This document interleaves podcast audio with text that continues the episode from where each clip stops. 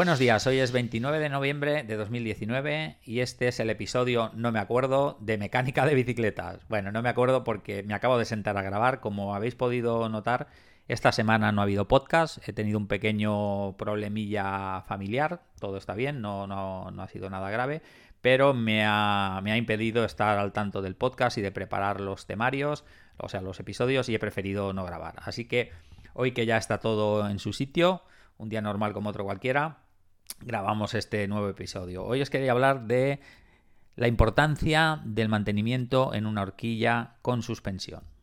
Bien, pongámonos en, en, contexto. La horquilla tiene dos tipos de aceite.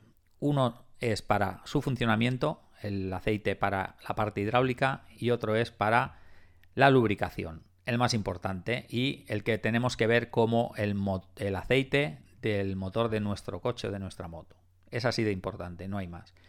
Bien, el aceite hidráulico mm, no es que no hace falta cambiarlo, porque sí, es importante para el funcionamiento, pero como digo, afecta solo al funcionamiento, a la compresión y a la extensión de la horquilla. ¿Qué quiere decir? Que con el aceite del hidráulico nosotros manejamos el, bloqueo, por ejemplo, el rebote y, pues bueno, como en las horquillas eh, eh, Fox, por ejemplo, el CTD, pues se regula con eso diferentes settings de, regulación con una sola palanca. Esto eh, se consigue pues haciendo pasar el aceite a través de unas válvulas, de unos orificios que abrimos, cerramos, abrimos más, abrimos menos y, como digo, afecta al funcionamiento. También afecta al rebote, que la horquilla rebote con mayor o menor velocidad. Lo mismo, el aceite pasa por una serie de válvulas eh, u orificios y con esto conseguimos la regulación del rebote. Pues bien, este aceite si no se cambia, pues hombre, a corto plazo no provoca, eh, ni a medio plazo no provoca averías, ¿vale? Que se debe cambiar. Pero yo, yo lo que os quiero hacer es mucho hincapié en el otro aceite. El aceite de la lubricación. Este aceite, como os decía, tenemos que darle la misma, la misma importancia que el aceite de nuestro motor. No del nuestro, del de nuestro coche, quería decir. Todos sabemos que cada X kilómetros, 10, 15, 20, 25 mil kilómetros, debemos llevar el coche al taller, hacer una revisión, cambios de filtros y sobre todo el aceite.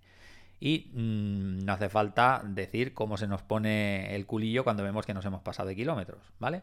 Pues en la horquilla pasa exactamente lo mismo.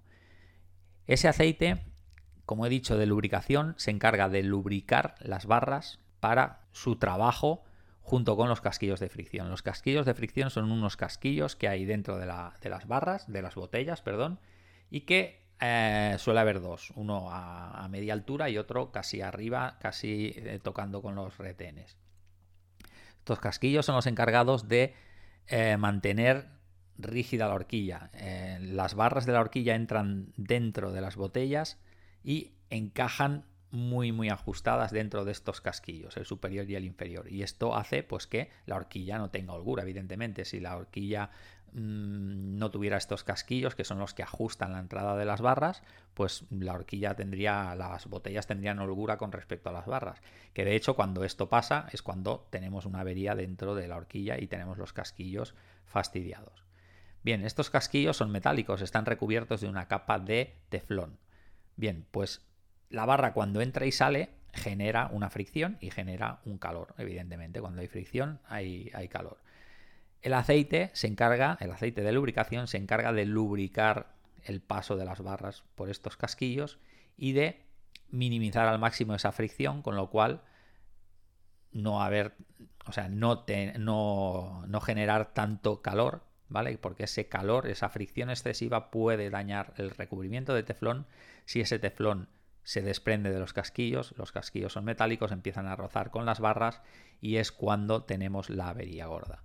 Cuando empezamos a ver esas, esas marcas como de, como borrones en, la barra que está perdiendo el color y es porque hay exceso de fricción, o peor aún cuando la barra se nos raya, ¿vale? Que es la, muerte de, de la horquilla. Esa horquilla ya prácticamente la podemos tirar.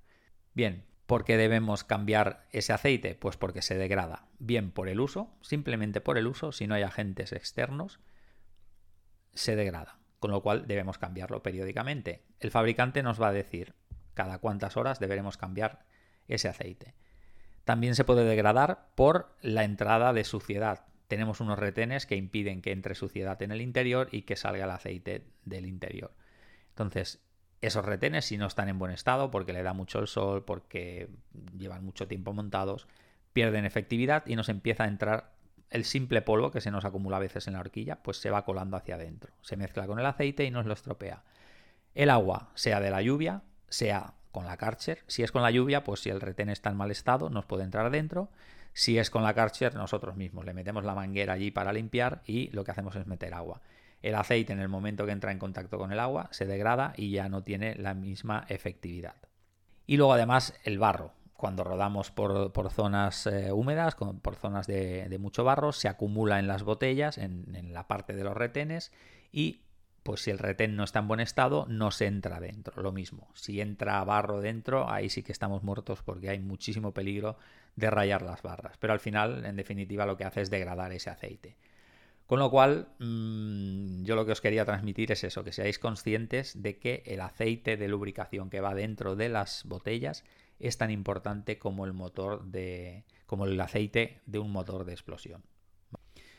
Bueno, nada más. Eh, como siempre, si queréis aprender mecánica de bicicletas, tenéis tres maneras. De manera presencial en m.es, la Escuela de Mecánica de la Bicicleta. De manera online, con la formación continua online en online.m.es. Por 10 euros al mes, cuatro lecciones cada mes, un vídeo tutorial cada semana donde aprendes mecánica y con el soporte de los mecánicos de la escuela. Y ahora tenemos un nuevo libro que estamos editando, lo vamos a lanzar por una campaña de crowdfunding en mecanicadebicicletas.com. Te puedes registrar para estar al tanto de las novedades que va a haber, que seguramente se lance antes de la campaña de Navidad. Nada más, espero que la semana que viene no tengamos ningún problema y podamos grabar cada día. Un saludo y hasta mañana.